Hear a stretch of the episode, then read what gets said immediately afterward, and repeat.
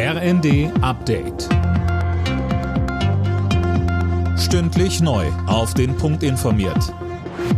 Ich bin Nanju Kuhlmann. Guten Tag. Der Bundesrat hat heute grünes Licht für die Erhöhung der Renten und des Mindestlohns gegeben und den Weg für das 100 Milliarden Euro Sondervermögen für die Bundeswehr freigemacht. Wie der Bundestag stimmte auch die Länderkammer mit der erforderlichen Zweidrittelmehrheit für die nötige Verfassungsänderung.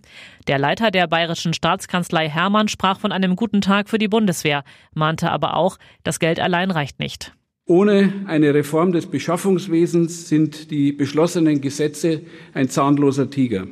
Wir brauchen hier dringend eine Beschleunigung und Vereinfachung, um die Einsatzbereitschaft der Bundeswehr zeitnah zu verbessern. Mit einer groß angelegten Kampagne ruft Wirtschaftsminister Habeck alle Deutschen zum Energiesparen auf, damit Deutschland unabhängiger von russischen Importen wird und was fürs Klima tut. Mit im Boot sind diverse Verbände. Unter anderem soll es Förderprogramme und Beratungsangebote geben.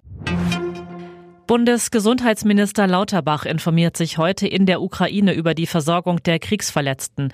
Deutschland will vor allem bei der Ausstattung mit Prothesen helfen. Auch Landwirtschaftsminister Özdemir ist in der Ukraine. Er hat mit seinem ukrainischen Kollegen über die weltweite Ernährungssicherheit beraten. Dann ging es natürlich um die Frage, wie können wir helfen, alternative Korridor zum Schwarzen Meer zu finden. Ich teile die Skepsis in der Ukraine, dass man dem Wort von Putin nicht trauen kann, dass er angeblich bereit wäre, Korridore über das Schwarze Meer zu ermöglichen. Das wäre für die Ukraine Kamikaze, ohne dass es glaubwürdige, wirksame militärische Garantien gibt.